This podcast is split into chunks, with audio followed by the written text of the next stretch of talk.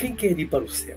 Eu pensei em, em, em, começar rapidamente contando uma historinha que eu já contei aqui algumas vezes, mas sempre que eu falo de céu, de inferno, dessas coisas de mudança interior, de comportamento, de violência, não violência, eu gosto de contar essa historinha que eu li livro muito, muitos anos atrás, e eu gosto muito dessa historinha. E eu vou rapidamente começar por ela, para já a gente assim entrar num clima e começar a pensar em alguns aspectos que podem nos levar ao céu ou que podem nos levar ao inferno. Né? Vamos lá, a história, rapidamente. Eu sei que muitos aí já, já conhecem, já ouviram, mas sempre tem gente nova e é bom sempre refletir novamente nessa história, né? bater nessa tecla dessa história. Havia um guerreiro na Índia, séculos atrás, muitos séculos atrás. Era um grande guerreiro, famoso, muito violento, agressivo. Né? Nas batalhas ele era insuperável, matava muita gente. Mas ele chegou um ponto da vida dele em que ele começou a se sentir cansado daquela vida de brutalidade, é só matar, guerra, matar, guerra, matar, só aquilo. Ele começou a cansar, começou a sentir um certo vazio dentro dele, vazio na alma. Começou a sentir um impulso, uma vontade de procurar alguma coisa a mais na vida dele, além da coisa da violência de matar. Então ele começou a perguntar aqui ali onde ele podia encontrar um guru, um mestre espiritual que pudesse ensiná-lo. E foi ouvindo, ouvindo, ouvindo, ouvindo, até que alguém disse: Olha, tem um grande mestre, um guru, lá na montanha tal. Era distante. E aí ele pegou uma sacolinha com comida, né? sempre carregava a espada dele, o guerreiro não larga a espada, né? presa na cintura, e lá vai ele. Começou a jornada, aquela caminhada, caminhou, caminhou vários dias de viagem, sobe morro, desce morro, sobe montanha, desce montanha, até que ele chegou numa montanha, viu várias pessoas subindo, ele acompanhou também aquela trilha e aquela fila de pessoas subindo, mas tem tudo subindo. E chegou lá no alto da montanha, tinha um platô e havia várias pessoas formando uma fila. E via que tinha um homem lá adiante, sentado com as pernas cruzadas, postura de lótus, yoga. Né? E aí ele entrou na fila. Perguntou, né? Como é que eu faço para falar com, com, o mestre? Ele disse, ah, entra aí na fila. Vai, está atendendo todo mundo, está conversando com todo mundo, mas tem que entrar na fila. Quando chegar a sua vez, você vai conversar com ele. E aí o guerreiro entrou na fila e a fila andou, andou, andou, andou. Quando chegou na hora dele, que se aproximou do mestre, o mestre estava com os olhos fechados. Na postura de lótus, com os olhos fechados. Aí ele chegou perto do mestre e disse: Mestre, me ensine o caminho do céu. O mestre, com os olhos fechados. Mestre, me ensine o caminho do céu. O mestre não abriu os olhos impassível. Mestre, ensine o caminho do céu, repetiu o guerreiro. E o mestre nada, olhos fechados. E o guerreiro foi ficando impaciente. Mestre, me ensine o caminho do céu. E o guerreiro orou, sereno, sereno, com os olhos fechados, imóvel. E o, o guerreiro, que era um homem orgulhoso, vaidoso das habilidades dele com a espada, arrogante. Né? Disse, mestre, me ensine o caminho do céu. o mestre nada. Mestre, eu viajei vários dias, subi montanha, dia e noite, não parei de caminhar nem dormir para chegar aqui para conversar com o senhor e o senhor não responde a minha pergunta, só fica aí com os olhos fechados, não responde nada. E o mestre nada. Aí ele fui tomado de uma raiva né? o guerreiro, pela arrogância, pela vaidade, pelo orgulho ferido ali do mestre, não está dando nem bola, ele com a espada na bainha, na cintura, e o mestre nada. Aí ele pegou a, a, a espada, puxou a espada da bainha e levantou a espada para golpear o mestre. Né? Aí o mestre abriu os olhos, encarou o guerreiro e disse para ele: Meu filho, este é o caminho do inferno. O guerreiro tomou um susto. Né? Susto. Ficou assim meio desarmado, desarmado mentalmente, né? O mestre abriu os olhos que disse: Esse é o meu filho, esse é o caminho do inferno. Ele, ele se desarmou. Aí pegou a espada e guardou na bainha. E disse: Mestre, me perdoe. Aí o mestre, ainda encarando ele, disse: Agora esse, meu filho, é o caminho do céu. É uma historinha curtinha, mas que eu gosto muito de contar essa historinha, porque uma historinha curta, uma historinha muito simples, mas que mostra como uma coisa é, é, é muito simples, né? Mostra como uma pessoa vaidosa, orgulhosa, arrogante, seja, esses, esses defeitos humanos comuns a muitos de nós, né? associado com a agressividade, o costume de resolver as coisas pela violência, pela força. É assim que os guerreiros resolvem as questões. Né? Na antiguidade era a espada, depois que veio a pistola, era na pistola, no revólver, né? no duelo. Era a lei do mais forte, assim como na selva entre os animais. Né? Antigamente era a lei do mais forte mais ágil, mais rápido, no gatilho, com a espada. Né? Tinha mais habilidade na luta. Então, o guerreiro era um homem vaidoso, orgulhoso, arrogante, né? se irritava à toa, ele se irritou rapidamente, perdeu a paciência, um homem impaciente, intolerante, ele perdeu logo a paciência e o que, que ele ia fazer com o guru?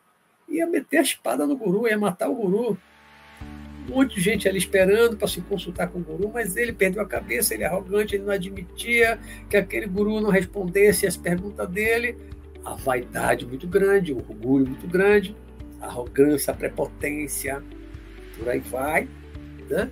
Ele ia matar o guru, porque o guru né, não satisfez a vontade dele, o que ele foi buscar lá naquela montanha, né? ficou com o orgulho ferido, né? ele não tinha tolerância, paciência, paciência zero, tolerância zero. Né?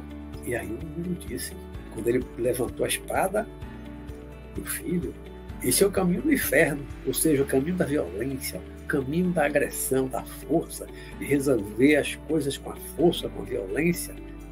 Esse é o caminho do inferno. O homem se tocou toda a sua vaidade, com todo o seu orgulho, com toda a sua arrogância, ele se sentiu meio paralisado diante da uma simples frase do mestre, muito bem aplicada na hora certa, né? Desarmou primeiro mentalmente, e aí o guerreiro guardou a espada e ainda pediu perdão, perdão, mestre. Né? Aí, com essa atitude, ele abriu mão da violência, abriu mão da força, que estava acostumado a usar e que ele sabia usar, né? ele engoliu o orgulho, engoliu o orgulho, a vaidade, né? acalmou ali a arrogância, ele acalmou e desistiu da violência, desistiu de ferir o mestre, guardou a espada na bainha. Né? E aí o mestre disse: Agora, meu filho, esse é o caminho do céu. Não usar força, não violência, não matar. Né? Engolir orgulho, muitas vezes. Quantas vezes na vida nós somos contrariados, nós somos repelidos, nós somos invadidos, agredidos verbalmente, né? às vezes até fisicamente. E quando somos pessoas arrogantes, vaidosas, orgulhosas, prepotentes, agressivas. A nossa tendência é a mesma do guerreiro. Se não tiver uma espada, é a mão, é algum objeto, né? Mas pelo menos verbalmente nós não temos paciência, né? tolerância para aguentar uma situação dessa, muitas vezes, né? baixa resistência à frustração, que é muito comum e só faz aumentar na sociedade humana a baixa resistência à frustração. As pessoas estão cada vez com menos resistência a uma frustração qualquer. Qualquer frustração, as pessoas já estão jogando pedra verbalmente ou pedra mesmo física, né? já estão logo agindo com agressividade, com violência, porque não resiste à frustração. As pessoas estão perdendo a resistência para a frustração. Então, quando o guru disse agora, esse meu filho é o caminho do céu, caminho do céu é o oposto do caminho do inferno. O caminho do inferno é da arrogância, da vaidade, do orgulho, da prepotência, da violência, né? E o caminho do céu é da não violência, é da humildade, da simplicidade. É o caminho oposto. É o caminho oposto. Então, quando eu pergunto a vocês, o título do programa é Quem quer ir para o céu? Vocês pensaram sobre isso? Né? Quem ouviu o título, ouviu o card aí ao longo da semana, desde o sábado, né? teve aí um tempo para pensar, para refletir, né? Você quer ir para o céu? Você quer ir para o céu? Qualquer um pode ir para o céu?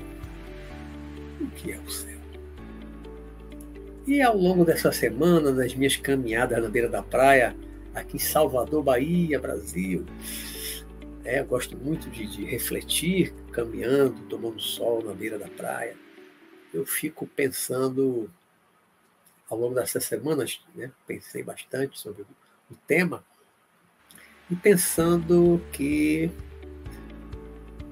as várias religiões ao longo do tempo, na história da, da civilização humana, criaram a ideia de um céu como também do inferno. Pode pegar aí todas as religiões, tem céu e tem inferno desde as religiões lá dos babilônios, dos egípcios, dos gregos, dos romanos, lá na Índia, todos os povos, céu e inferno. Vem o cristianismo, o judaísmo tem céu tem inferno, aí vem o cristianismo depois, tem céu tem inferno. O islamismo, depois do cristianismo, no século VI, ideia de paraíso deles, o Valhalla, Valhalla que a gente vê muito naquela série Vikings da Netflix, uma série fantástica, né? fala muito Valhalla os guerreiros vikings, eles. É, os guerreiros vikings, eles tinham. Não só os guerreiros, né, mas o povo, de modo geral, eles tinham na cultura, na religião deles, na mitologia deles, os vikings, né, dos nórdicos, era uma honra morrer em batalha, morrer em combate. Isso mesmo que você estivesse invadindo a terra dos outros, matando os outros para saquear, como a série mostra muito, invade a Inglaterra para saquear, invade a França para saquear, eram ladrões, saqueadores, né? E mata os outros sem nenhuma razão, os outros não fizeram nada, só para saquear, só para tomar os bens, né? Mas se ele morresse naquele combate ali na invasão, no saque, se ele morresse, ia para o paraíso, o céu dele, né? o Valhalla. Ia tomar cerveja no grande salão com Odin, que era o deus maior deles, como os deuses da Grécia. Né? Ou seja, na ideia deles, um guerreiro brutal, assassino, matava gente como que velho, criança, indistintamente. Se morresse em combate, num combate totalmente injusto e desigual, numa invasão, né? eles é que eram os invasores, mas se morresse em combate, ia para o paraíso tomar cerveja à modinha. Olha a ideia que eles tinham. Né? E muitas outras religiões e outras mitologias também têm alguma coisa parecida. Né?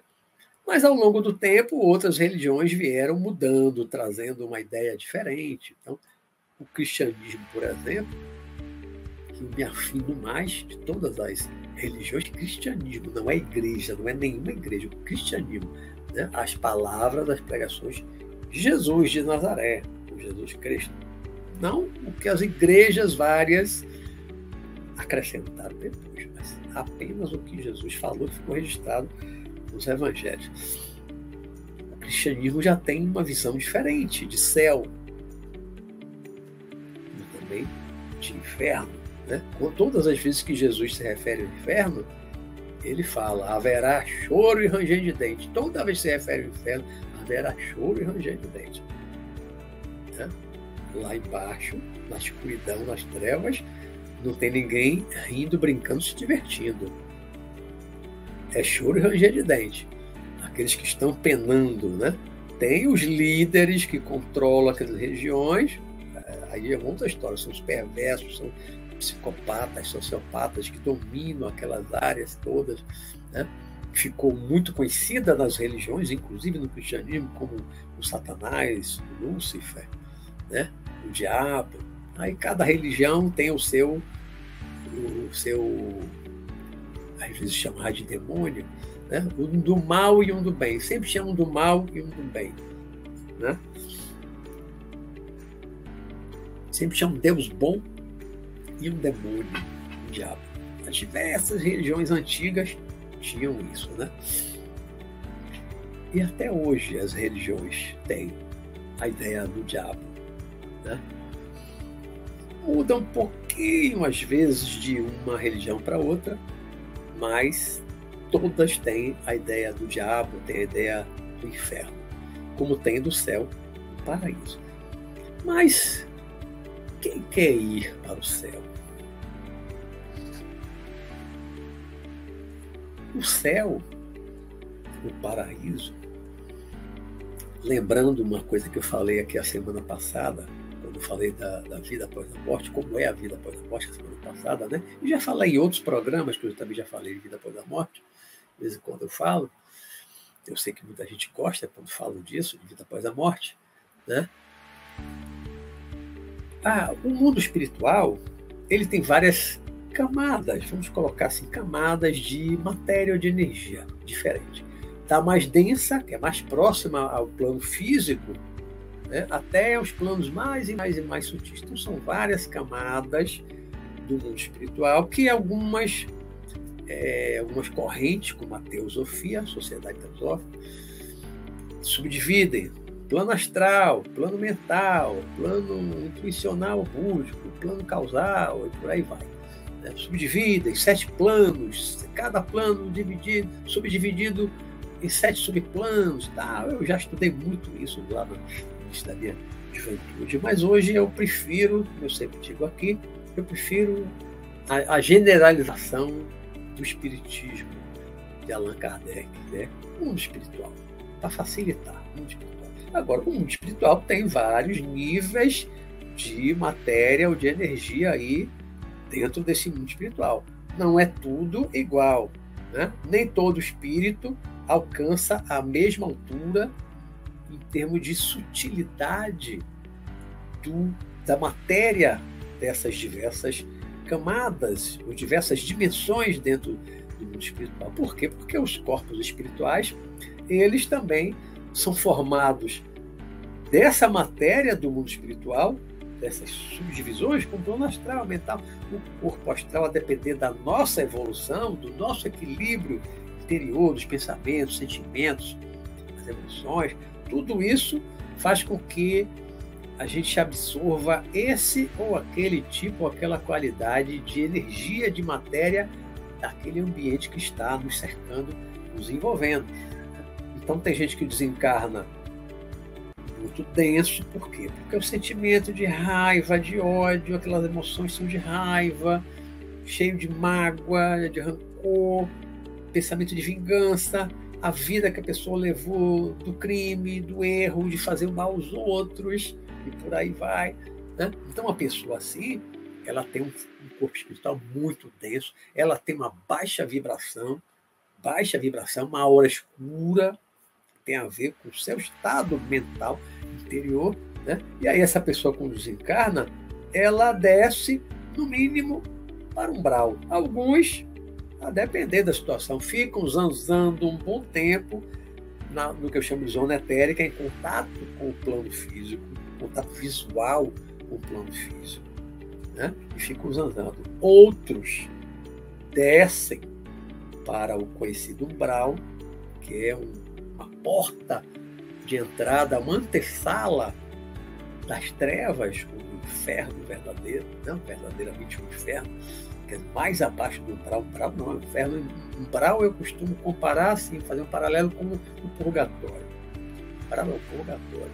Não é o inferno, o inferno está muito abaixo do umbral. Nas trevas, no abismo, né? o inferno está lá embaixo, né? as trevas. Inferno, trevas. Né? Então, é... cada um, após o desencarne, a morte física, corporal, vai para um lugar condizente com a qualidade, com a maior ou menor condensação do seu corpo espiritual, corpo astral, perispírito, como chama o espiritismo, né? Kardec, desde o livro dos Espíritos, publicado em 1857, a qualidade do ser, a qualidade do que nós somos interiormente, da conformação, cria um corpo espiritual mais denso ou menos denso, mais sutil ou menos sutil. Né? E isso após a morte, após deixar definitivamente o corpo de carne numa projeção astral definitiva, como eu chamo brincando, é uma projeção astral sem volta à morte. Né? E a gente vai para um local, para um lugar no mundo espiritual, de acordo com o nosso padrão vibracional, nosso padrão vibratório, as nossas vibrações que isso está relacionado, por sua vez, com os nossos pensamentos, com as nossas emoções, com os nossos sentimentos. É isso que gera a qualidade do nosso corpo espiritual, desse corpo energético. Né? E aí nós vamos para um lugar ou para o outro. Então, uma pessoa maldosa, perversa, muito egoísta, que está sempre fazendo mal, sempre tramando alguma coisa para tomar o que é dos outros, para ter mais. Uma pessoa que é desonesta na sua vida, né? faz tudo, capaz de pisar em cima de qualquer um para enriquecer ou para ter poder. Essas pessoas, elas, sem saber e inconscientemente, essas pessoas estão gerando um padrão vibratório e uma qualidade de corpo energético espiritual muito condensada, muito material, corpo espiritual, corpo astral, espírito, muito material, muito denso, que leva a pessoa automaticamente, automaticamente, não precisa ninguém levar você, numa situação dessa, para umbral ou para as trevas, para o abismo, para o inferno. Vai sozinho atraído, é uma atração magnética, atraído vibratoriamente, como um imã atrai, pum! E você vai para aquela dimensão. Quem leu o livro Nosso Lar ou assistiu o filme Nosso Lar, viu que André Luiz não era uma pessoa má, de fazer mal a ninguém, era um médico, né? mas não era uma pessoa de estar fazendo bondade, caridade de ajudar os outros. Só atendia dinheiro, né? cuidava da família dele. Fora dali era trabalho e depois do trabalho ia para farra. Ia para farra, beber, fumar, era, era farrista. Morreu de uma doença decorrente das farras dele, de bebida, de cigarro, charupas. Né? E ele morreu na mesa de cirurgia, no meio de uma operação, e quando ele despertou, já no mundo espiritual, ele despertou no umbral, numa zona escura, que, que eu estou fazendo aqui? Que lugar é esse? Como é que eu vim parar aqui? Alguém levou ele? Não, ninguém levou ele. Ele foi atraído magneticamente por causa da vibração dele, da qualidade do corpo espiritual dele, da vida que ele levava, que levou ele ao adoecimento e à morte precoce. Tanto que alguns espíritos chamavam ele no brau de quê? Suicida, suicida. Eu não sou suicida, não me matei. Suicida inconsciente a longo prazo. Muitos são, bebendo, fumando, tomando droga, né? trabalhando demais, viciado em trabalho, trabalha 16 horas para poder ganhar muito dinheiro, trabalhar muito, aí acaba morrendo, morre de trabalhar né? Pode trabalhar. O japonês tem até uma palavra para isso, né? Criaram uma expressão. Morreu de trabalhar. Literalmente morreu de trabalhar, porque esgotou todos os recursos físicos, esgotou o corpo, chegou um esgotamento tal que o coração não aguentou e parou. O japonês criou né, uma palavra, não lembro agora que é em japonês, uma palavra para isso, eu não lembro. De vez em quando eu ouço na televisão, mas não, não gravo porque é japonês. Né? E as pessoas que provocam guerra, como agora lá, invadir o país, matar, né? mandou bombardear agora as, as instalações das hidrelétricas, as, todas as, as, usinas, as centrais elétricas, já deixou o, o país 30% da capacidade elétrica já desativada, destruída, às vésperas do inverno. Ontem eu vi no jornal que já está chegando a zero grau, já está dando zero grau na Ucrânia. Zero grau. Né? E 30% da população, mais ou menos, já está sem energia. Como é que vai se aquecer desse frio? Não pode ligar aquecedor. Não tem aquecedor. Né? O que vai acontecer quando o inverno chegar para valer na Ucrânia? E quem está fazendo isso? Quem está mandando bombardear essa estrutura elétrica, que não é instalação militar? Está preocupada com o povo? Não. Preocupada com poder, com dominação. É esse tipo de gente que se candidata ao inferno. Né? Ao passo que outras pessoas que são da paz, que só pregam o amor, que fazem o bem, aos outros, se não puder, não puderem fazer o mal ou não puderem fazer o bem, mal não fazem. Né? Mas sempre que podem, toda oportunidade que tem, está fazendo bem, está ajudando, está colaborando, está cooperando, em vez de estar tá competindo o tempo todo, está cooperando com as pessoas no mundo. As pessoas honestas, trabalham honestamente, que não querem nada que é dos outros, que não fazem nada para tomar o que é dos outros, não querem nada que não seja seu, que não tenha conquistado de uma forma honesta, correta. Essas pessoas é que se candidatam ao céu. Né?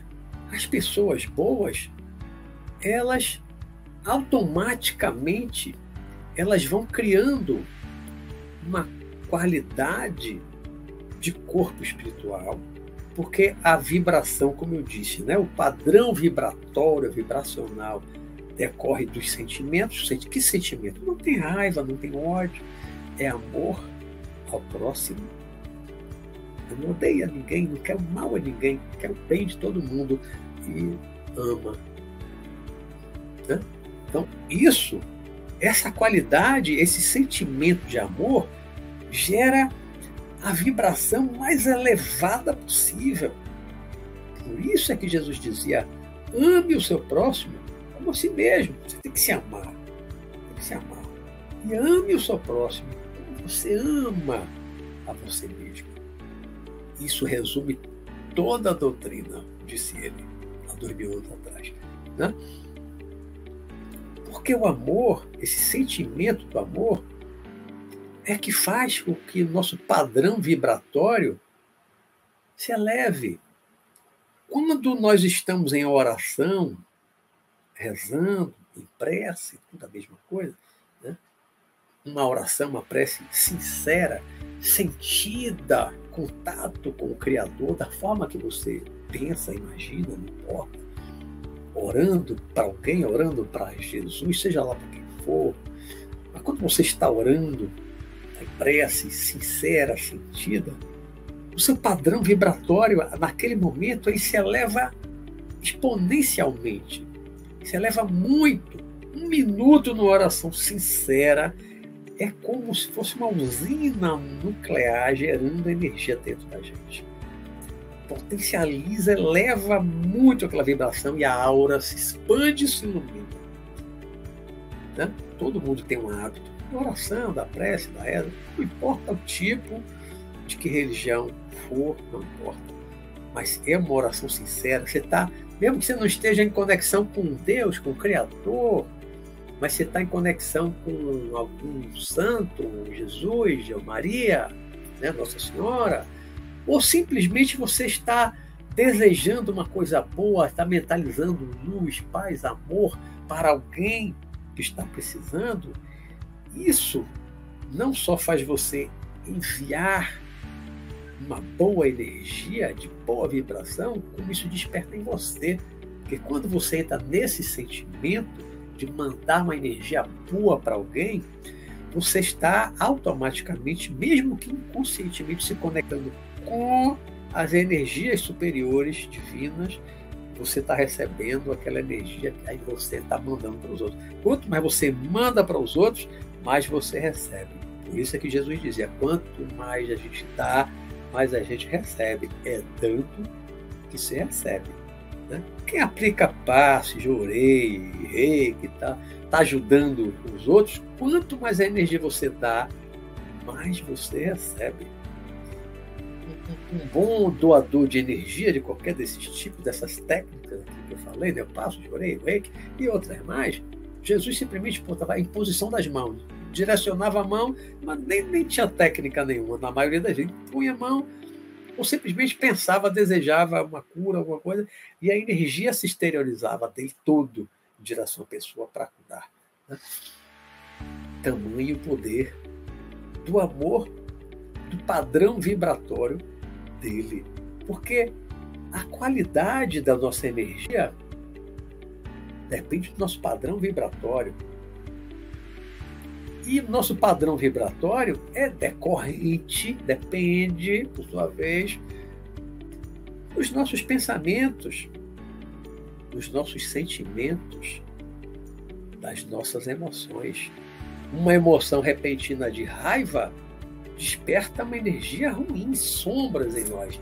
Você sente raiva por alguém, automaticamente você manda raios, chispas vermelhas, fossem raios, né? que pode prejudicar o outro. Ao passo que se você pensa numa coisa boa, deseja o bem para alguém, Deus te abençoe. Você não está falando só da boca para fora, você é sincero quando você fala Deus te abençoe, você está mandando uma energia luminosa, uma energia boa, que vai, vai, vai com certeza beneficiar o outro de alguma forma.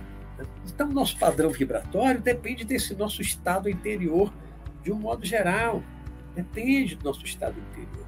Quanto mais serenos nós formos ou estivermos, quanto mais pacíficos nós formos, quanto mais não violentos, né, adeptos da não violência nós formos, quanto mais amorosos, quanto mais caridosos, quanto mais compaixão nós tivermos, todas essas coisas elevam o nosso padrão vibratório, eleva o nosso padrão vibratório, amplia, estende, expande a nossa aura. A nossa aura é o nosso campo de força que nos protege. A maior proteção que a gente pode ter de ataques espirituais é estar sempre sereno, sempre em paz, sempre com bons pensamentos, bons sentimentos, só desejando bem aos outros, nunca desejar o mal. São essas coisas, esse padrão interior superior, bom, equilibrado. É isso que expande o nosso campo de força, a nossa aura, que se torna impenetrável, um campo de força que fica impenetrável para ataques espirituais.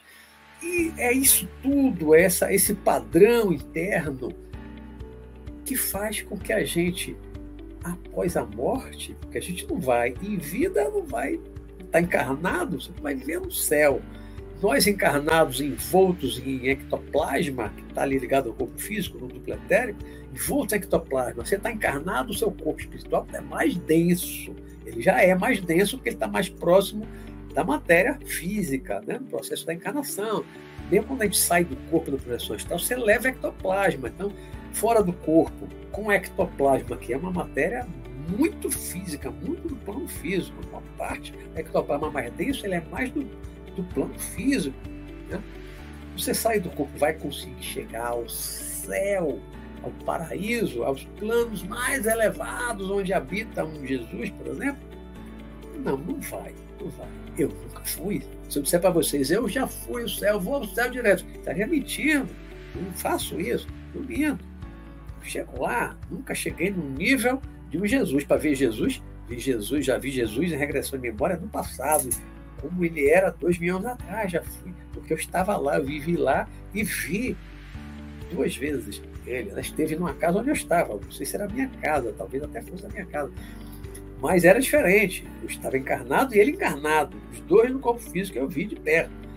Não é eu sair do corpo e subir numa dimensão elevadíssima, numa vibração muito sutil, onde habita o Jesus.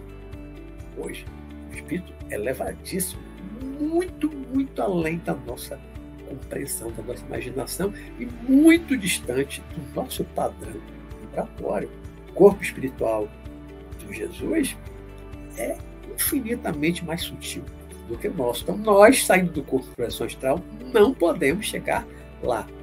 Mas, pelo que a gente conversa com alguns espíritos muito mais elevados do que nós, alguns mestres que eu conheço, que eu tenho contato, e até onde, nos momentos, nos momentos mais equilibrados da minha vida, agora, dessa encarnação, que eu consegui chegar mais alto, já me permitiu imaginar o que pode ter além daquilo que eu já vi. Quem leu o livro Nosso Lar, quem leu o livro Nosso Lar e outros daquela coleção de André Luiz e outros livros também que falam de colônias espirituais, de cidade espiritual, né, plano astral, viu o filme, já viu que a cidade de nosso lar, e são milhares de cidades como nosso lar ao redor do planeta, milhares, e nosso lar é uma cidade que está assim, na borda do umbral. É uma cidade elevadíssima, não. Nosso lar está no limiar do umbral, por isso é que ela é fortificada, como o filme mostra. Né? Ela tem fortificação, não ser invadida pelos habitantes do umbral, né? os perversos do umbral. Mas nosso lar comparado com as nossas cidades na Terra, isso lá já é para nós um paraíso. E para uma cidade tipo nosso lar, após a morte, já é um paraíso. Por isso é que Divaldo Franco, grande espírita daqui da Bahia, tá, acho que 92 anos, palestrante que eu nunca vi igual na vida, né? Eu já ouvi ele várias vezes em palestras, em conferências, seminários, em congressos eh, espiritismo, até internacional, ele dizer várias vezes, né? O sonho de todo espírita é ir para nosso lar quando morrer. Aí todo mundo dava risada. Aí ele dizia, mas nosso lar fica no brau. Ele complementava, né? Nosso lar fica no brau. O sonho de todo espírita é nosso lar. Nosso lar está na beira do brau.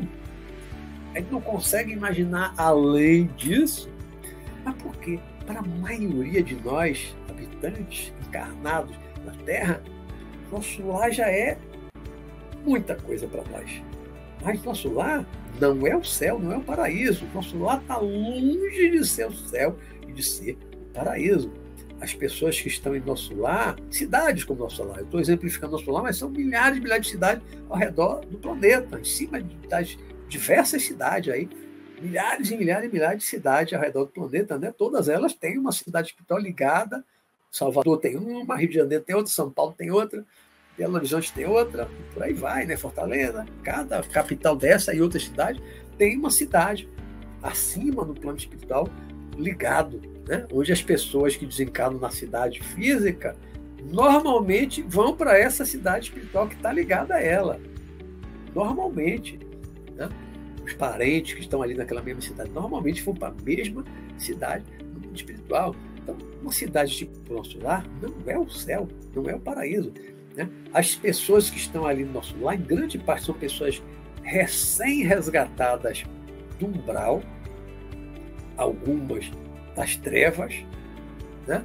Muitas vezes nós resgatamos em reuniões mediúnicas, como aqui eu faço parte do trabalho, muitos centros espiritualistas, centros espíritas, mediúnicas, resgatamos espíritos que estão no umbral, nas trevas, ou zanzando aqui na, na zona etérica, perdido, fazendo besteira, sendo dominado. Então, quando esses, esses espíritos são resgatados, eles são levados para cidades tipo o nosso lar. Às vezes passa alguns dias antes em postos de socorro intermediários, ainda em regiões escuras.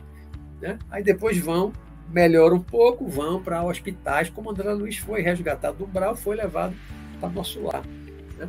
Passa um tempo no hospital. Então, nosso lar é uma cidade, como outras cidades espirituais, são, são cidades muito ligadas ao mundo físico, muito ligadas ao umbral, né? que tem uma grande função de resgatar espíritos umbral, das zonas escuras, levar para tratar. Depois que as pessoas melhoram, começa a se encaixar no trabalho, no estudo, já começa a planejar uma nova reencarnação. E a maioria da população espiritual daqui da Terra não fica muito tempo no mundo espiritual. A maioria reencarna em pouco tempo. Por quê? Sente saudade da Terra, sente apego pelas coisas materiais, é o apego à comida, é apego a, a ter bens, é apego ao sexo, a bebida, a, apego à bebida, apego ao cigarro. Então são tantos os apegos que nós temos de coisas da dimensão física e não temos noção das coisas que há mais acima, no céu, no paraíso, e não consegue pensar. A maioria das pessoas não consegue pensar nisso. Vou dar aqui um exemplo. As pessoas na Terra, de modo geral, estão tão presas a um modelo de vida de ter bens materiais, trabalhar para poder comprar a casa, o carro, a moto, não sei o quê, ter bens, bens em casa, ter conforto, comer, comer bem, né? Beber, beber álcool, cerveja, vinho, vodka, uísque, cada um gosta de uma bebida, alguns gostam de fumar, alguns gostam de fumar maconha, de cheirar cocaína, outros de cheirar, fumar o crack. Né? Então, as pessoas são tão apegadas a essas coisas, ao sexo, tão apegadas a essas coisas, vão para o mundo espiritual, aí quando chega no mundo espiritual, mesmo na zona etérica. Na zona etérica, alguns ficam ligados aos encarnados para sugar ali o vapor do álcool, do cigarro, né? se envolvendo sexualmente com os encarnados também, quando sai do corpo, uma farsa sexual muito grande aqui na zona etérica. Mas quando vão para uma cidade no mundo espiritual, tipo o nosso lar, que eu sempre dou exemplo, né? desencarnou, cheio de vícios, cheio de apegos a essas coisas que eu falei. Vai comer carne, né? Aí vai para o mundo espiritual, aí chega lá e agora não tem álcool. Eu, eu, já disse aqui algumas vezes, né? Eu já, já ouvi de espíritos em reuniões mediúnicas dizerem: nós até tentamos fabricar um álcool, mas não conseguimos. Não tem álcool nas cidades espirituais. No não tem álcool, não tem cigarro, não tem droga. Sexo, até um determinado ponto, tem. Né? E a depender da região que a pessoa fique, tem muito sexo. Entre desencarnados, entre encarnados fora do corpo, encarnado com desencarnado, encarnado fora do corpo, né? de noite. Sexo tem, mas não tem álcool, não tem bebida, né? não, tem, não tem cigarro, não tem droga. Comida não é igual a daqui. Tem churrasco no mundo espiritual. Não tem churrasco, picanha, não tem. Algumas cidades, segundo alguns livros que eu li, até desenvolveram um filé, um filé que é melhor do que o filé mignon da terra, mas é sintético, desenvolver e tal. Nosso Lar, que é um livro mais antigo, fala isso na sopa e tal. E mas por que, que ainda tem comida? E tem mesmo, porque fora do corpo, e eu já tive experiências, eu ia a lugares, tem festa, tem comida, e eu comi. Eu, fora do corpo, já comi. Né? No plano espiritual. Não que eu tenha necessidade de comer, mas era uma confraternização, uma família, né? e todo mundo comendo, desencarnado, todos comendo. E me chamaram para comer, eu fui comi. Não que eu ache que eu lá preciso comer para me alimentar. Não. O espírito desencarnado não precisa de comida para viver. Não precisa. Se ele não comer, ele não morre. Então, isso é mero condicionamento, apego à comida. Né? Assim como é apego ao álcool, apego à bebida, apego ao sexo. Então, quando você desencarna, vai para o mundo espiritual, você vai até onde os seus desejos decorrentes dos seus apegos permitem. Né? E você, apegadão, a comida, comida, comida, carne, churrasco, apegadão à bebida, ou cigarro, ou droga, muito apegado a sexo. Você vai conseguir ir além de uma cidade espiritual tipo nosso lar, padrão nosso lar, vai conseguir ir além? Não, não vai. Por que não vai? Alguém impede? É proibido? Não. Você não vai porque esse estado mental, com os seus apegos, seus desejos, todos voltados para as coisas materiais, mantém o seu corpo espiritual mais denso. Então você não consegue subir além de uma cidade tipo nosso lar. Fica ali alguns anos numa cidade espiritual, no padrão nosso lar, na altura de nosso lar, espiritual, aquele padrão de energia, de matéria de nosso lar. Né? Logo, logo, já está com saudade do mundo físico, está com saudade de comer, beber, fazer sexo e, e tantas coisas do mundo material. Está tão preso, está tão apegado, tão saudoso dessas coisas, que logo, logo começa a planejar voltar à carne então, a esmagadora maioria, a maior parte da população da Terra, desencarna, não demora muito tempo e pede logo para nascer de novo. Pum, volta para a matéria. Aí fica aqui, alguns anos, desencarna, saudade da Terra, apego, eu quero sexo, álcool, carne, churrasco, bebida, droga. Apegadão a isso, e pensa que céu, que paraíso. Não, quero voltar para a Terra. Aí logo, logo planeja reencarnar de novo, reencarna. Pum, e fico vai vem, vai vem, morre reencarna, morre reencarna, morre reencarna. Uma parte da população da Terra não vai em cidades além de uma cidade como o nosso lar. Poucos vão. Porque quem é que consegue ir além? Uma cidade, nosso lar tem um aeró, aeróbus, que é um meio de transporte coletivo. Por quê? Porque nem todo mundo voa. E por que não voa? Porque o corpo é mais denso. Ele não consegue voar. Só quem tem um corpo menos denso, mais sutil, corpo espiritual, menos denso, consegue voar no mundo espiritual. Quem tem um corpo muito denso, todo o seu padrão vibratório, pelos seus pensamentos, emoções, sentimentos, não voa. Então, muitas cidades mais próximas da Terra, tipo o nosso lar, têm veículos. Eu já vi e já andei muitas vezes de carros, carro particular, um carro pequeno. Carro. Carro. Né? Tem naves para voar, tem naves. Por quê? Porque a maioria não consegue voar. Tem alimentação, tem cidades que tem plantação e tal, tem alimento, tem mercado, tem alimento. Por quê? Porque as pessoas sentem necessidade de comer. Não é que seja indispensável comer para o corpo se desenvolver e se manter aquele corpo espiritual. Não tem espírito que fica 500 anos nas trevas sem comer e não morre. O espírito não morre, não precisa dessa comida.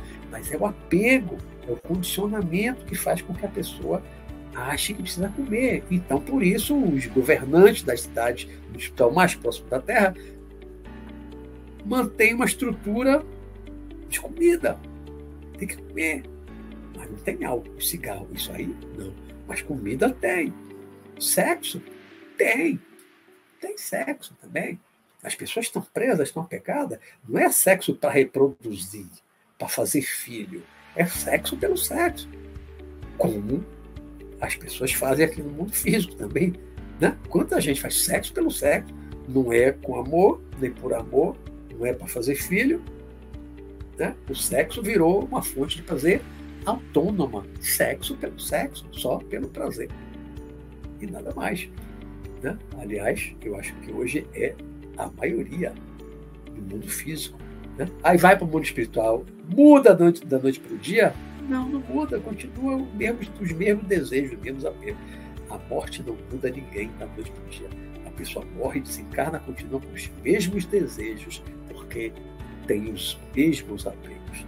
Só com o tempo nós vamos nos libertando dos apegos, os desejos vão mudando, certos desejos vão diminuindo.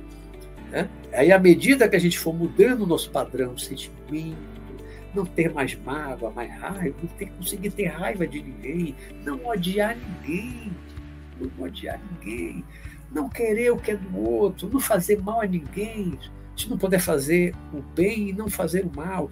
E quanto mais a gente evolui, mais se preocupa com os outros, mais se condói das necessidades da dor dos outros, mais compaixão a gente tem com os outros e mais quer fazer alguma coisa, quer ajudar, quer servir outro. Isso é que é evolução.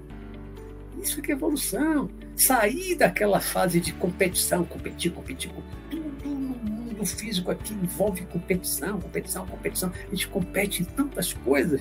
Né? E quando a gente evolui mais, começa a entrar numa outra esfera de evolução que é da cooperação. Sai da competição e vai para a cooperação. Cooperar é operar com, é trabalhar em conjunto com outras pessoas para o bem comum, para o bem de todos. E não ficar lutando, competindo para ser melhor, para superar, para vencer o outro, como acontece nos esportes. Né? Competir, competir, competir para derrubar o outro, para vencer o outro, para superar, para ganhar uma medalha melhor de ouro. Né? Tem que vencer, tem que superar. Na cooperação, não. Vou dar o melhor de mim para a sociedade, para que todo mundo tenha uma vida boa, tranquila. Né? Na humanidade física encarnada, a maioria das pessoas ainda está na fase da competição, de vários tipos. Poucas pessoas a gente vê que já estão na cooperação. Mas quem é que vai se habilitar ao céu? Quem é que vai subir para as altas dimensões para o céu? São essas pessoas que amam, que não odeiam. As pessoas que não guardam mágoa, que perdoam. Que conseguem perdoar, não guardam mágoa.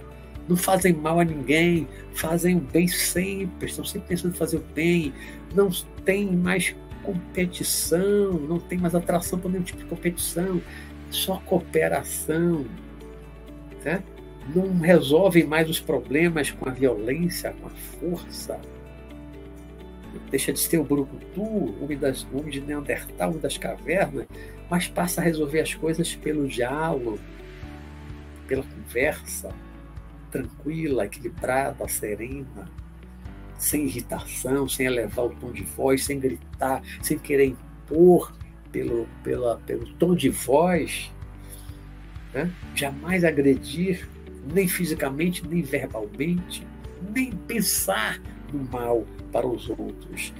Não são essas coisas, né? Amar ao próximo como a si mesmo, reconciliar sempre, perdoar sempre, essas coisas que Jesus falava muito, e eu considero Jesus um grande farol da humanidade. Em breve vou fazer um programa aqui sobre ele, né? O grande farol, daqui a acho que duas semanas, para mostrar qual é o padrão mental qual é o padrão espiritual que nós precisamos alcançar, precisamos desenvolver para podermos chegar ao paraíso, ao céu. Então, quem quer ir para o céu? Não basta dizer, ah, eu quero, e não fazer nada. Não basta. É querer poder, não, nem sempre. Eu quero ir para o céu. E o que eu estou fazendo para ir para o céu? Olha as coisas todas que eu falei aqui que muda o padrão vibratório, que faz o corpo espiritual ficar sutil, que me permite ascender, subir para as altas dimensões. Olha as coisas todas que eu falei aqui. amor ao próximo, perdoar, não ter rancor, não ter raiva, não ter ódio, cooperação, não violência, tudo isso que eu já falei bastante aqui. Né? Isso é que eleva o nosso padrão vibratório, faz o nosso corpo espiritual ficar mais sutil e permite que após a morte a gente vá subindo, subindo, subindo, subindo, muito além de uma cidade como o nosso lar. Para cidades onde todo mundo voa, ninguém precisa comer, ninguém precisa dormir, tem apego à comida e outras coisas que a gente imagina ou ouve falar né? mas que está tão longe da nossa realidade. Porque a nossa realidade ainda é estar tá nesse mundo de cooperação, de competição, de briga, de usar força, de gritar com o outro, egoísmo, vaidade, orgulho, preconceito, é racismo, é xenofobia, é tanto, tanto ismo, fanatismos políticos, religiosos. Né? A gente está preso nisso, nesse mundo material. Aí, quando desencarna, desesperado, só quer pensar, só quer saber de voltar para o corpo físico, voltar para a matéria, né? Voltar para o mundo físico, não é o mesmo corpo físico, mas voltar a ter um outro corpo físico, voltar para o mundo material. A maioria das pessoas presas, presas, elas estão presas, não tem ninguém prendendo. A maioria das pessoas está presa ao mundo material, às coisas do mundo material, do mundo físico. E aí, com pouco tempo, com 10 anos, 15 anos, 20 anos já é muito, já está lá doido, planejando, pedindo, pelo amor de Deus, eu quero voltar, eu quero reencarnar de novo. Porque não está aguentando ficar lá. Porque quer sentir de novo aqueles, entre aspas, prazeres da carne. Né? Beber, fumar e tantas outras coisas. Né? Aí, quem é que se habilita? Quem é que realmente, verdadeiramente, depois da morte, depois do desencarne, pensa em subir mais acima para o paraíso e para o céu? Pouca gente. Pouca gente. Então não adianta a gente dizer, ah, eu quero ir para o céu. Sim. Você quer? O que você está fazendo na vida? O que você está fazendo da sua vida que vai levar você para o céu. Qual é a vida que você está levando? O que você está fazendo para merecer o céu? E o interessante, gente, já finalizando aqui a minha fala, que eu já passei aqui de, de, uma hora, né, uma hora e quatro minutos, participar dos comentários, das perguntas, é, eu fico sempre pensando, o céu não tem muro, não tem portão de entrada. É verdade que tem muitas piadinhas que falam, né? O portão do céu, São Pedro está lá no portão e tal. Hum, os altos planos, as altas dimensões, até um pouquinho acima da, da faixa de uma cidade como nosso lar, um pouco acima, não tem mais muralha. O mal não chega lá, os maus não conseguem subir lá, não tem assalto, crime, não tem nada disso. Subir um pouco além da cidade do nosso lar, não tem perigo nenhum. Eu saio do corpo, eu vou às vezes às cidades assim, se eu estiver bem na minha vibração, bem equilibrado, eu vou a algumas cidades mais elevadas, não tem muralha, tudo aberto. Então vamos pensar no céu, no paraíso, que está muito mais acima. Lugar perfeito, paradisíaco, maravilhoso lá em cima, tudo só é paz, amor, concórdia, fraternidade, todo mundo se amando. Ah, uma maravilha, uma perfeição. Né? Não tem portão para entrar. Não tem ninguém pedindo passaporte para quem chega lá. Cadê seu passaporte para entrar aqui? Não. O céu está lá aberto, completamente aberto, para qualquer um entrar, qualquer um chegar. O problema, a questão é quem são esses qualquer um? Quantos são esses qualquer um que pode entrar no céu? Quem é que realmente quer ir para o céu?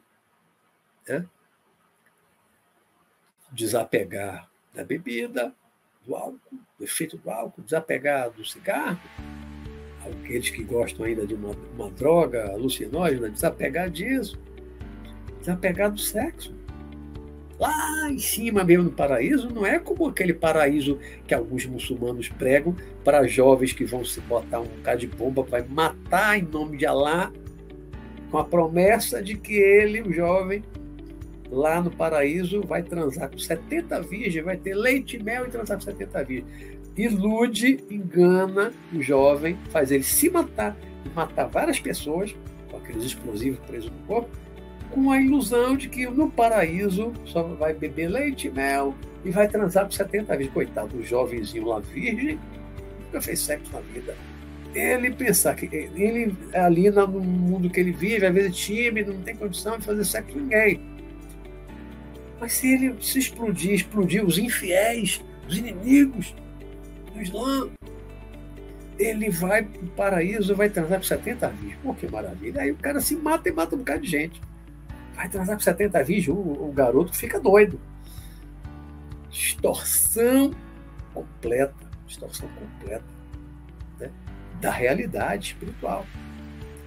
Má fé, né, usando mal a religião para atingir fins, na verdade, políticos. Né? como disse Jesus, ninguém entra no céu à força. Ninguém entra no céu. Também não entra pagando propina, não tem QI quem indicou para entrar no céu. Ah, mas eu fui indicado por fulano. Não, no céu não tem quem indicou, não tem propina para entrar, não, porque é rico, tem muito dinheiro, vai entrar no céu. Não. Nada disso. É a qualidade do ser. É aquilo que você é que vale. Porque o que você é que constrói o seu padrão vibratório, o seu padrão vibracional e o padrão do seu corpo espiritual. É um corpo espiritual sutil porque você evoluiu por dentro que vai permitir que você chegue lá no céu. Ninguém vai pedir seu passaporte lá no céu. Você chegar lá, chegou porque você fez por merecer, porque você se transformou, você evoluiu. Chega lá, um bocado de gente vai lembrar assim, oh, que maravilha, meu irmão, mais um que chegou no céu, um dos poucos. Né? Porque a maioria bate ali no nosso lar, uma cidade similar ao nosso lar, espalhada no planeta, fica um pouquinho, eu quero voltar para a matéria, quero voltar para a matéria, porque eu estou com saudade disso, daquilo, do mundo físico. Né? Então, quem quer ir para o céu? Quem quiser ir para o céu, comece a se transformar, a mudar, a se desapegar de um monte de coisa. Porque o céu está lá aberto para todos nós. O céu, o paraíso, está lá aberto para todos nós. Assim como também o inferno está aberto. E por falar em inferno aberto, já finalizando os comentários, o nosso próximo tema, hoje foi essa aí, quem quer ir para o céu, né? que a gente precisa fazer, a nossa mudança inteira para ir para o céu. Semana que vem é quem vai para o inferno. Né? Agora, em vez de lá para cima, e quem é que desce? Quem é que vai descer? Quem é que vai para o inferno? É o nosso próximo tema da semana que vem, tá certo? Deixa eu ver agora aqui os comentários, avancei 10 minutos igual a semana passada. É que o tema é palpitante. Deixa eu voltar aqui para. Voltar aqui. Pá, pá, pá. Deixa eu ver. Boa noite. Boa noite a todos que chegaram depois. Cristina Diegues. Fátima.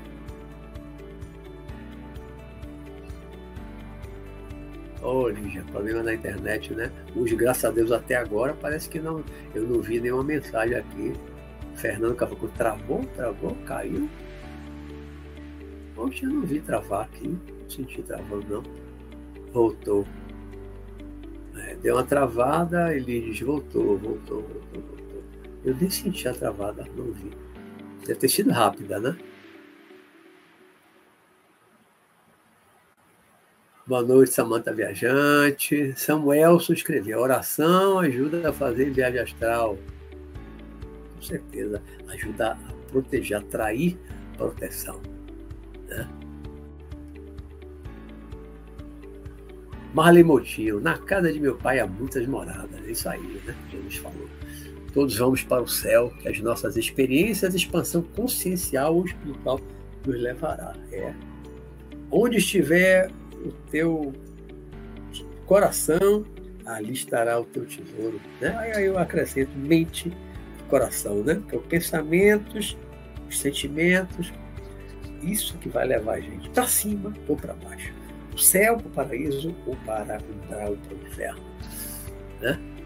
Próxima semana, por quarta, a gente vai ver quais são as coisas que fazem com que a gente adense para o espiritual e desça para as zonas escuras, né? Sérgio Ornelas perguntou: e os suicidas vão para o umbral também? Nem sempre. Algumas vezes vão, às vezes não. Depende do que levou a pessoa ao suicídio, depende do estado mental da pessoa, depende de vários fatores. Não é uma coisa assim, se suicidou, vai para o umbral, vai para o inferno. Né? Assim. Eu conheço conhecido meu que se suicidou e eu soube que ele foi logo resgatado, levado a uma cidade. Depende das circunstâncias, depende. A gente não deve julgar né, o que leva cada um ao suicídio. Cada um tem a sua motivação, né?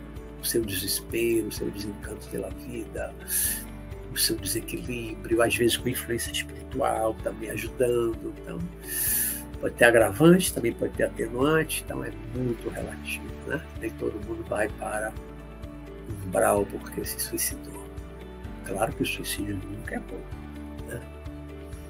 mas a gente tem que acolher, orar, por aqueles que se suicidaram, né? nunca criticar nem julgar. Ah, o Max Borges botou aí. Karoshi, termo do idioma japonês, significa morrer de trabalhar. Obrigado, Max Borges. Obrigado, obrigado. É, eu nunca gravo. Agora estou vendo aqui, mas daqui a pouco eu esqueço. Não usar, não leio sobre isso. Aí acaba esquecendo. É isso aí, é uma palavra de japonês. Morreu de trabalhar. Ele morre, tem gente que morre mesmo de trabalhar carote, até uma expressão para isso. Né? Morrer de tanto trabalhar, 12, 14, 16 horas por dia, acaba o coração não aguenta e morre. Morre muita gente no Japão, né? excesso de trabalho. Né? Rezos e mantras. Como fica o espírito de um homem que nem, que nem Putin, depois do desencarne, ah, vai, vai. É um candidato, a gente vai ver a semana passada, né? Vamos até falar dessa situação da semana passada, que é mais essa questão do inferno, né? Quem vai para o inferno. É um candidato forte, rezos e lutas. É um candidato ao inferno. Vai para o céu, que ele está fazendo com a Ucrânia? Não faz jeito nenhum, né? Só pode para onde? Ela matou um bocado de gente, mandando jovens para a morte, soldados russos, mandando jovens para a morte, destruindo a economia do país, da Rússia acabando com a Rússia, acabar com o futuro da Rússia e destruindo a Ucrânia, matando um bocado de gente, joga os foguetes, instintamente cai em casa, cai em escola, cai em hospital, cai em maternidade, cai nos prédios, nas casas. Qual é o caminho de uma pessoa como essa, de um espírito como esse? Né? Inferno, como Hitler, como Gengis Khan e tantos outros conquistadores. Né? Então pode ser o inferno.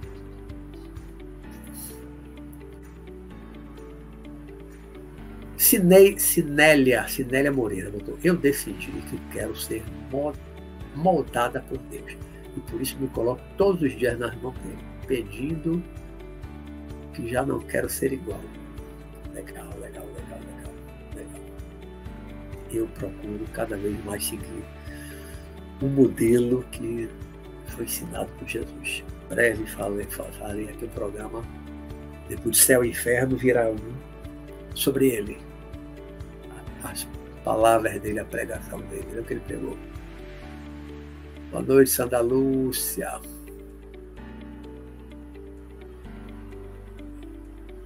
Sinélia depois botou: Foi com a dor que eu decidi ser luz, doar amor ao próximo. Me permitir ser transformada por Jesus. Já não quero ser igual. Legal, legal. Tá aí, muito bem. Faz muito bem, Sinélia. Max Borges. Livros gratuitos em PDF. Não são propriamente espírita, mas creio que esclarecedores para quem gosta de ler. Recomendo Visões de Sadhu Sandar Singh, para começar. Não conheço, não. Eu tenho vários livros, tenho seis livros em PDF para baixar de graça no meu site. São livros espiritualistas, como o Sandakan Mestre Além, que era uma trilogia, unifiquei um só. Tem o Mundo Espiritual, de onde viemos e para onde vamos. Tem Falando sobre Projeção Astral. Aí tem Outros Milagres de Jesus Cristo. É, são seis livros, né? No meu site, que é www.luizrobertomatos.com.br. Quem gostar de ler em PDF, está lá gratuito também. E três estão em audiolivro, audiobook, né? é, falando sobre projeção astral, o Sanacan e mais um. Estão em audiolivro também lá para você escutar de graça. Nosso lá é sobre o Rio, se não me engano. Eu acho que é sobre o Rio de Janeiro. É, Eu acho que é. Eu acho que é.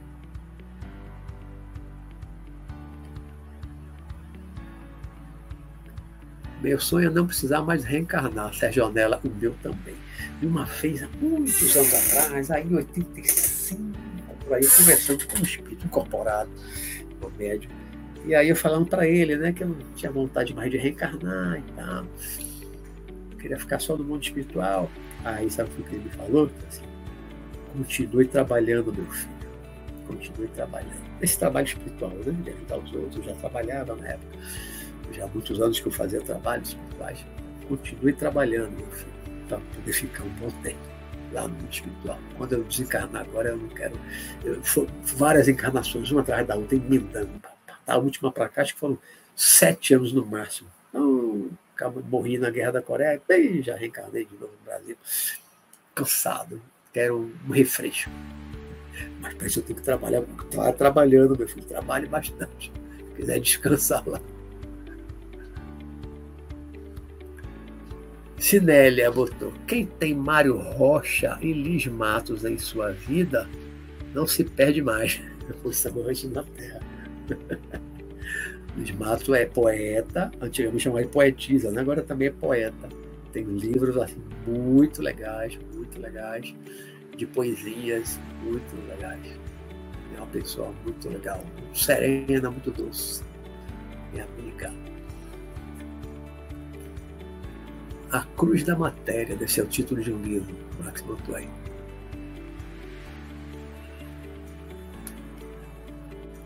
Herivaldo desapegado das crenças limitantes, dos preconceitos, etc. Creio que o céu tem que ser construído em cada um de nós. É exatamente isso, Herivaldo, exatamente isso, né? O céu começa dentro de nós, assim como o inferno começa dentro de nós. Olha a historinha que eu contei no início, né, do guerreiro violento, agressivo, arrogante, orgulhoso, vaidoso. Ah, quando ia, ia ferir o guru, ali é o caminho do inferno. Né? O guru olhou para ele, esse é o caminho do inferno. Quando ele desistiu da violência, guardou a espada e pediu perdão, perdão, mestre, esse é o caminho do céu. Olha a mudança. Ó, num olhar e numa fala, ele já começou a mudar. Desistiu da violência e pediu perdão. O cara orgulhoso vai todo arrogante perdão, mestre. Quando disse, esse é o caminho do inferno, ele está procurando o caminho do céu, esse é o caminho do inferno. Perdão, a Bahia.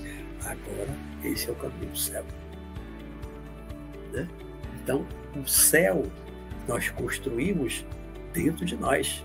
Começa a construção do céu, como muito bem colocou o Herivaldo, dentro de nós. Dentro de nós. Depois da morte, do desencarne no espiritual, a gente vai subindo no mundo espiritual, de acordo com o nosso padrão vibratório, com a maior sutileza, menor condensação do corpo espiritual.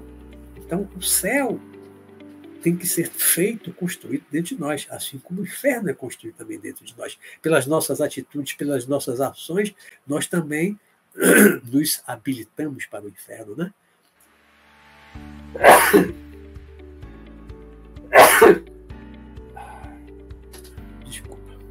ventilador por baixo, jogando vento em mim, a hora que dá vontade de espiar. A botou, Luiz Roberto, o próximo programa será no dia 26, sendo que no dia 28 é aniversário do programa. É verdade, é dia 28, é. O programa completa dois anos, bem lembrado, Liz. O que acha de fazer o sorteio de um livro? É, boa ideia. Só não pode tirar, que embora teve um rapaz que, que, uma vez que eu sorteei, o rapaz era de Portugal. Tentei mandar o correio, disse, não chega, é uma ilha lá, no, na, não, na costa de Portugal, não, na costa da África. Uma ilha na costa da África. Aí o correio disse, não entrego lá. Não consegui mandar o livro, coitado. Ele ganhou o livro, mas não recebeu. O correio não entregava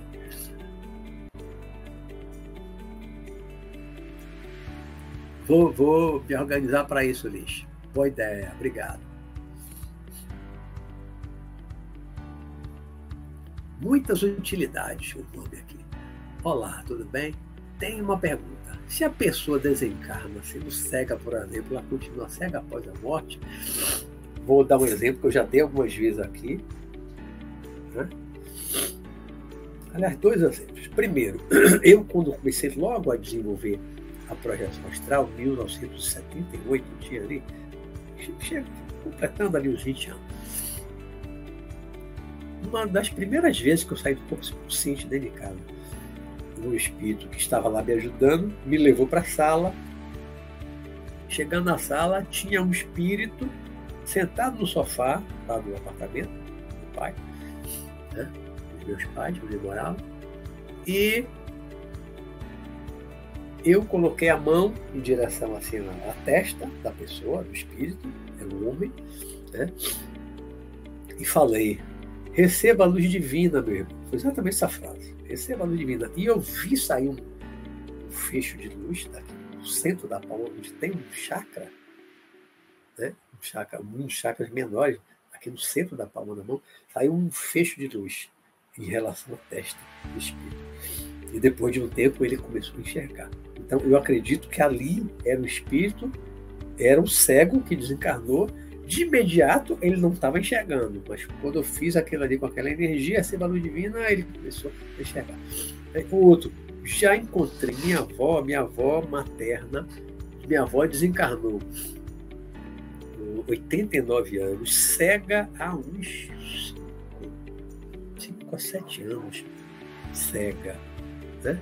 Desencarnou, estava cego. Encontrei minha avó alguns anos depois, não tem muito tempo que eu encontrei ela, no mundo espiritual, na casa de meu pai, que tem 16 anos de encarnado, que eu sempre vou lá. Minha avó, encontrei lá. Minha avó estava jovem, aparentando uns 30, 30 e poucos anos, jovem, o cabelo castanho. Ela tinha a cabeça branquinha. Não branquinha não, porque ela pintava, bem idosa. Né? Mas com cabelo assim, de gente jovem, o rosto jovem, parecia mesmo de uns 30, 30 e poucos anos, super jovem, quem tinha 89 anos, né?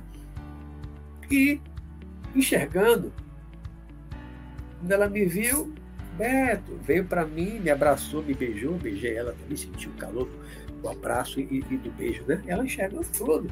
Estava no hospital. Estava jovem, rejuvenesceu e não estava mais cega. Então, o cego vai enxergar sim. Uma pessoa que é paraplégica, tetraplégica, vai continuar sendo muito espiritual? Não. Logo, logo, ela é muito uma questão de um condicionamento. Ela vai andar, ela vai, a depender da evolução, vai, vai voar. Né? É muito um condicionamento físico, mas rapidamente, um paraplégico, um tetraplégico, as pessoas que têm qualquer deformidade física, tudo isso no instante some. O idoso, se quiser, por pouco tempo, meu pai, três meses depois que desencarnou, meu pai desencarnou com 78 anos, a cabeça branquinha, usava óculos. Três meses depois eu acompanhei ele, né, nesses três meses, três meses encontrei ele, cabeça pretinha, aparentando 40 para 50 anos e sem óculos. E é assim que eu vejo ele até hoje, já há vários anos. Né? Tem 16 anos que desencarnou. E tantos outros, meu avô também, que desencarnou mais velho, vejo jovem, magro, era, tinha barriga, não tem mais barriga. Então, isso aí, aparência, todo mundo muda, não vai ter mais as deformidades físicas, tudo isso vai desaparecer após a morte. Né? Tudo isso a gente cura. Obrigado a você, Liz. Obrigado. Raquel Macedo apareceu aí só agora, aí nesse finalzinho. Ela não pode acompanhar na quarta. Sérgio Ornelas fez outra pergunta. Teria alguma forma de comprar o livro da trilogia Sanacan sem ser um livro virtual? Tem, Sérgio. O Sanacan, ó, ele está em PDF, para quem gosta de ler PDF, está de graça ali no site. Agora, se quiser físico, impresso, na editora Uiclap. Uiclap. U-I-C-L-A-P. Deixa eu anotar aqui, deixa eu escrever aqui. Editora, editora Uiclap. Aí, ó. Botei aí. Editora Uiclap. É uma editora virtual brasileira você compra, paga pela internet, ela manda para sua casa pelo correio. A impressão é excelente. Comprei todos os meus livros, tenho 12 livros publicados nela. Excelente. Aí é só impresso, aí manda para sua casa, tem o um livro lá já unificado, né? no Sanacan, Mestre Além, e tem outros também. Aí está no Amazon também, mas no Amazon é mais caro porque é dólar. Amazon.com, se for impresso. Manda aí para qualquer lugar do maior parte dos países o Amazon manda, né? Mas impresso para nós brasileiros é melhor a editora Clep, só entrega no Brasil, pelo correio. Né? É, Raquel, professor Luiz, às quartas estou no PPB. Ah, tá lá com assiste Wagner. Mas sempre que eu puder, acompanharei suas lives. Adoro ouvir seus ensinamentos e experiências. Causos. Obrigado. Conheci a Raquel Macedo quando eu estive lá no IPPB, o Instituto lá do Wagner Borges, em São Paulo, e eu fiz uma palestra, ela estava lá nesse dia. Até autografei alguns livros, que autografei um livro para ela também, não foi, Raquel? O Sanacan, autografei alguns volumes lá do Sanacan. Entendeu, né? Muitas utilidades. Valeu.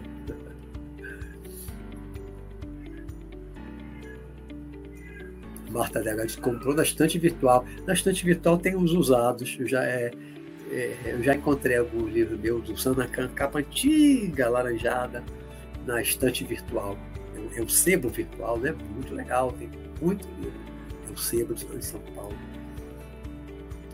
Eu conheço pelo virtual, né? Não sei se tem lá físico em São Paulo. Eu só conheço virtual pela internet, mas tem muito livro que já já não acha mais. O Sérgio botou isso aí, eu faço questão de ter. O melhor livro que já li, o Sanaka 1. É. Você não leu o 2 e o 3, então. Agora está unificado, né? Juntei os três. Que é autografada, né, Raquel? Autografei lá no, Wagner, no Instituto. Se puder, eu vou de novo. Bom, gente, chegando aqui ao nosso tempo, né? Uma hora e meia, para completar. A semana passada eu já avancei no tempo, abusei de vocês, eu acho que uns 15 minutos. Então hoje eu vou encerrar no horário. Então, só lembrando, a semana que vem o tema é quem vai para o inferno. Aí Hoje, uma pergunta, né? Quem quer ir para o céu? Mas muita gente levanta a mão, muita gente quer ir. Pode até não estar em condição, né? Mas gostaria de ir para o céu, né? Agora, aí quem vai para o inferno? Quem vai para o inferno? Alguém aí gostaria de ir para o inferno? Eu, quero ir para o céu. Eu gostaria de ir para o inferno, jamais, jamais. Nem a passeio. Não vou no inferno, nem a passeio sozinho. Eu nunca fui. Ah, os três, né, Sérgio? Certo, ok. Então, gente, Martinha já deu aí boa noite, professor. Então, foi ótimo aqui o contato com vocês, o bate-papo. Adoro os comentários de vocês, as perguntas. Muito legal. Espero que tenham gostado, espero ter contribuído para as reflexões né, sobre essa questão do céu, do, da vida após a morte, do mundo espiritual, né, qual é o padrão que precisamos alcançar para alcançarmos o céu, o paraíso, né? Deve ser realmente a nossa meta. A nossa meta deve ser ir para um lugar bom no espiritual.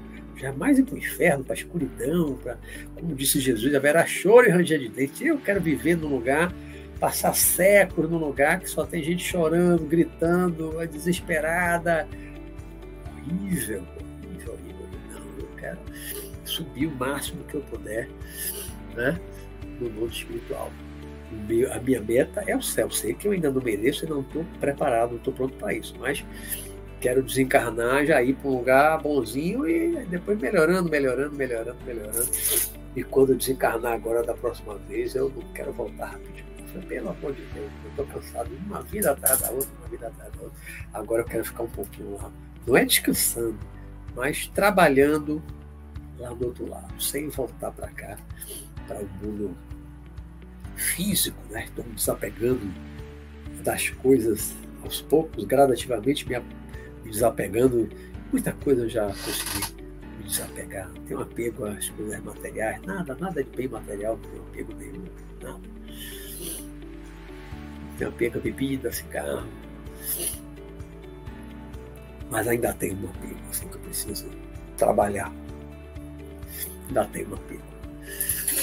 Então, uma ótima noite para todos vocês. Até a próxima quarta-feira, se Deus quiser, com o tema Quem vai para? Vamos falar do inferno, vamos falar de quem mora no inferno, os habitantes do inferno, quem é que está se habilitando para o inferno.